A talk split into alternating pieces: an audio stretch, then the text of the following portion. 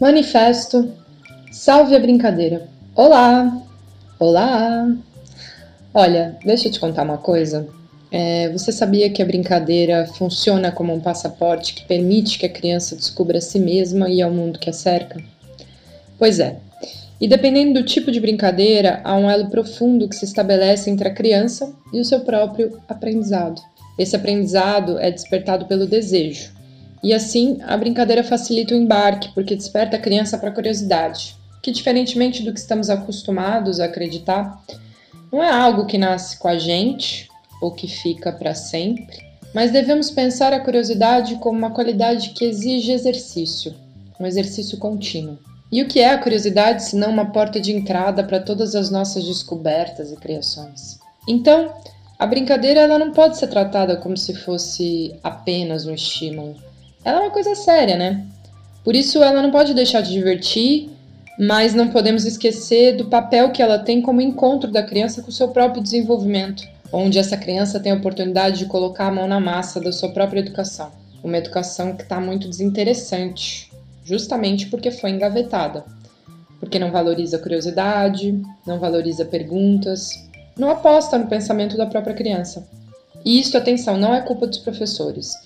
Todos nós que estamos envolvidos de alguma forma na formação de uma criança somos responsáveis quando tiramos dela a brincadeira, quando não fazemos da brincadeira um direito da criança, irrevogável, por não abrirmos, mas por fecharmos a porta que levava a criança de encontro à sua autonomia, à descoberta. Brincar não pode significar ficar entretido, ocupado.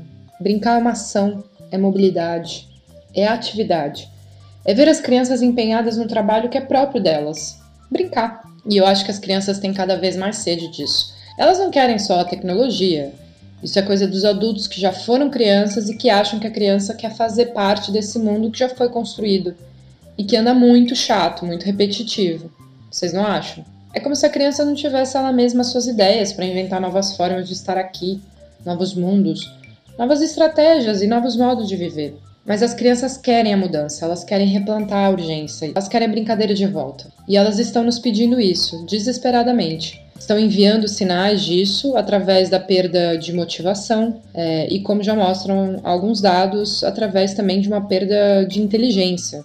Muitas crianças têm tido medo da vida e medo dos outros, têm tido dificuldade em entender o outro e a si mesmas. Também pudera, vem tudo pronto, vem tudo mastigado para elas. E aí nós falamos muito em promover empatia, a tolerância, a inclusão, largar os estereótipos, mas como é que é possível se não há arte, criatividade, se não há acesso à cultura e costumes do seu país, ou se não há uma ligação com a comunidade na qual as crianças estão inseridas? Como é que vamos promover estes bens se não se contam histórias e nem se ouvem? Como é que faz para ser um colaborador do mundo se nunca se brincou disso? Como ter empatia se nas brincadeiras não há comunicação e há pouco ou quase nenhuma troca com o outro? Ou quando essa troca se dá, é na maioria das vezes a competição que faz o jogo acontecer. Como é que a criança cresce com todos esses atributos, né? Se não lhes oferecemos as ferramentas. A começar pelo fato, não há espaço para brincadeira. Nem na escola, nem em casa, nem na rua mais a criança pode brincar. A brincadeira, coitada, tá lá, toda escondida em algum canto, esperando a criança deixar o celular, o tablet, o computador, que os adultos entregam para ela ficar quieta e a brincadeira quer tanto sair, quer tanto se libertar. Por isso, se pensarmos que as crianças são como folhas em branco, onde elas próprias vão desenhar as suas narrativas, somos nós, os adultos, que lhes oferecemos as canetas, os lápis, os giz de cera, as cores. Como é que se faz esse jeito sem cores para crescer? Como vão fazer as crianças para criar mundos plausíveis ou criar mundos que não existem ainda, que parecem impossíveis? Como elas vão reagir à vida se lhes tiramos a brincadeira, onde elas mais treinavam isso?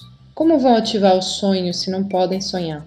É, nós precisamos urgentemente bagunçar o formatado, virar tudo de ponta cabeça para que possamos ter outras visões da realidade nela agir, incluir a criança no seu próprio processo de educação.